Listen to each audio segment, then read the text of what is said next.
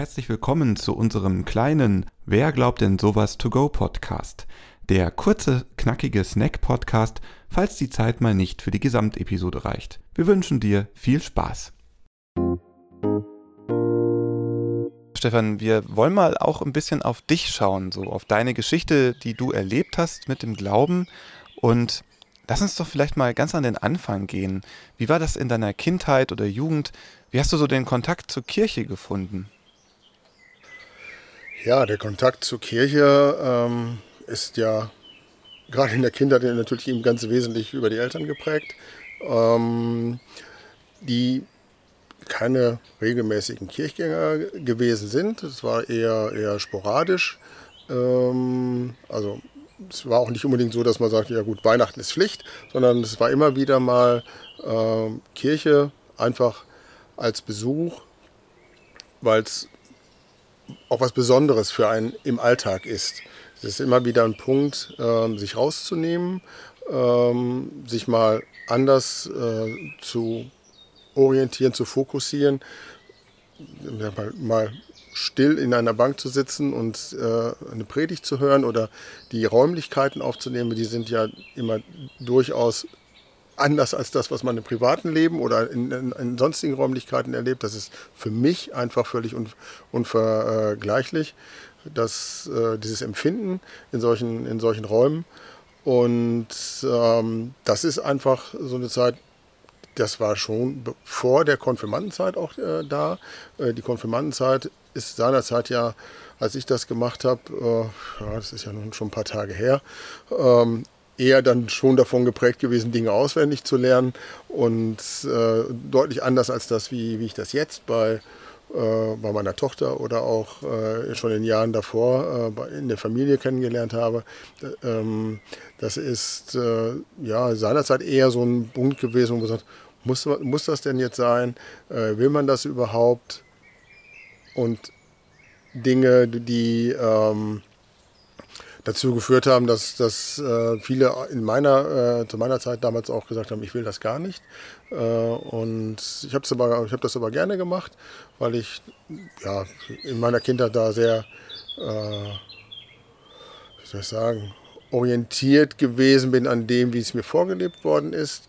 Und ähm, deshalb äh, ist dieser Bezug zur Kirche immer da gewesen, aber nicht zu eng, sondern immer mit verbunden auch mit dem, mit dem Willen dahin zu gehen und nicht, es ist Sonntag und du musst in die Kirche, sondern äh, mit, dem, mit, dem, mit dem Aspekt, wir haben heute Lust dazu hinzugehen, das ist auch gemeinsame Zeit in der Familie.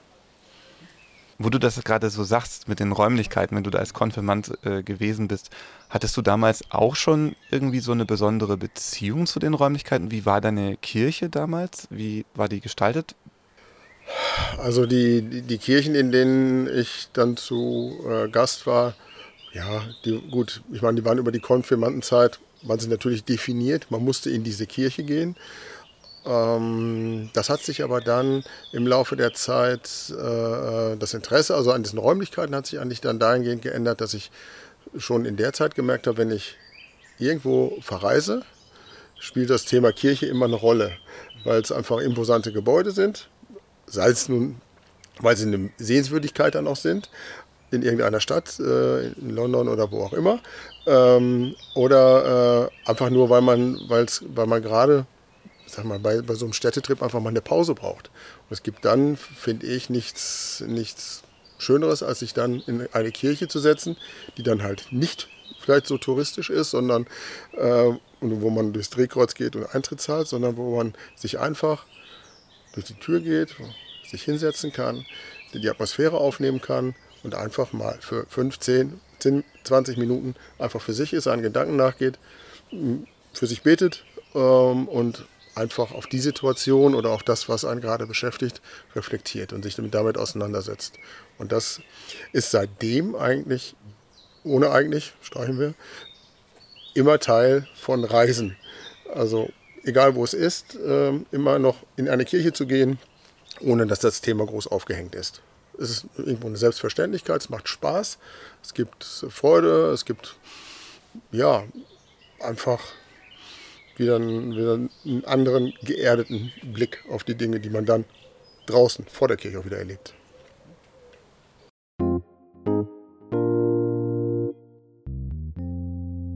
Wie in der letzten Folge von Wer glaubt denn sowas, haben wir auch heute wieder Glaubensbekenntnisse von den Konfis in Deichhorst dabei. Sie antworten auf die Frage, wer glaubt denn sowas? Hören wir rein. Wenn ich an den Glauben denke, kommt mir sofort Gott in den Kopf. Denn ich persönlich denke, dass dieser mir immer zuhört und für mich da ist. Ich erinnere mich an ein Erlebnis mit Gott, was bei mir dazu geführt hat, dass ich diesen Glauben teile und mich auch der Religion anschloss. Ich möchte nichts genaueres darüber erzählen, aber Gott war für mich da und wird es auch sein. Auch wenn man selbst nur für seine Brüder und Schwestern beten kann, selbst wenn diese nicht den Glauben teilen, denke ich, dass Gott sie trotzdem alle gleichermaßen liebt. Gott liebt jeden Menschen. Ich glaube, es gibt eine höhere Macht, die einem durchs Leben hilft und einen leitet, die unser Leben für uns ausgesucht hat, die bestimmt, wo wir sterben, wo wir leben. Gott hat einen Plan für uns, einen Plan, der nicht zu schwer und nicht zu leicht uns durchs Leben begleitet. In den schwierigen Zeiten, wenn wir drohen zu zerbrechen, gibt er uns Halt und Kraft, die wir benötigen. Ich selber glaube an Gott, aber leider nicht so wie viele andere. Manchmal frage ich mich allerdings, ob es vielleicht doch nicht real sein könnte. Von diesen Zweifeln will ich komplett weg. Deshalb bin ich auch hier beim Konfirmandenunterricht. Mein Glaubensbekenntnis. Ich glaube daran, dass es für mein Leben gut ist, wenn man offen und ehrlich zu anderen Menschen ist, hilfsbereit, viel gibt und dann auch etwas zurückbekommt. Ich glaube daran, dass man zusammen viel mehr schafft und auch bei unterschiedlichen Meinungen durch Kompromisse und Gemeinschaft es im Leben besser geht. Ich glaube daran, dass die offene Kirche, zum Beispiel durch den Gottesdienst, Menschen hilft, die vielleicht sonst alleine sind. Ich glaube an Gott, da ich mich wohlfühle, wenn mich jemand unterstützt, da Gott mir Hoffnung und Kraft gibt, auch weil ich mich durch ihn sicher und geborgen fühle. Gott begleitet mich bis zu meinem letzten Atemzug auf meinem Weg und dadurch fühle ich mich nie alleine. Er beschützt mich. Der Glaube. Ich glaube, der Glaube hilft im Leben. Er gibt Hoffnung. Ich glaube, dass Gott und Jesus da sind und vielen Menschen helfen. Ich glaube, dass Gott bei unendlich vielen Sachen helfen kann, wie zum Beispiel bei Vergebung oder Hoffnung. Ohne die Hilfe von Gott wären wahrscheinlich die Menschen nicht so, wie sie jetzt sind. Viele Menschen hätten keine Hoffnung und würden unglücklich durchs Leben laufen.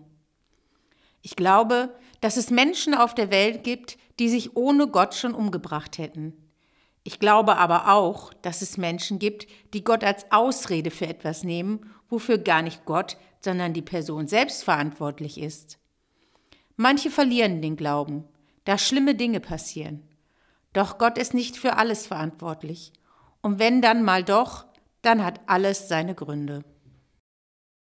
Ich glaube an Gott, weil er mir aus schwierigen Situationen heraushilft und immer in mir das Gute sieht. Immer wenn es mir nicht gut geht, muntert er mich wieder auf. Ich hoffe, es bleibt für immer so, dass er mir aus schwierigen Situationen hilft und mir den richtigen Weg weist. Wenn ich an den Glauben denke, denke ich an Gott und dass er mir immer zuhört und für mich da ist.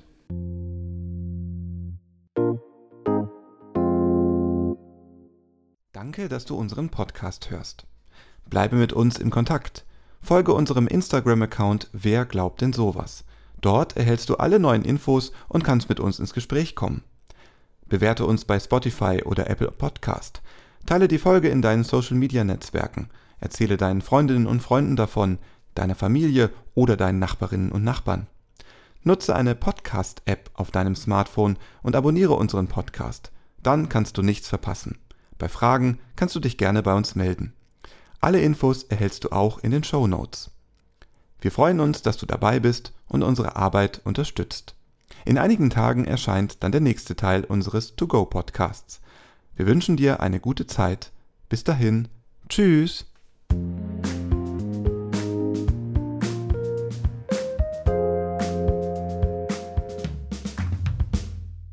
Dieser Podcast ist ein Angebot des evangelisch-lutherischen Kirchenkreises Delmenhorst-Oldenburg-Land.